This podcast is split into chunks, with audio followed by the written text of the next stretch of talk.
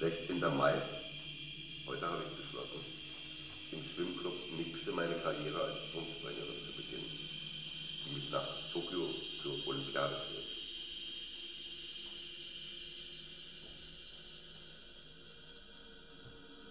Zweiundzwanzigster September. Heute habe ich beschlossen, stricken zu lernen oder besser an einer unbekannten Krankheit zu gehen.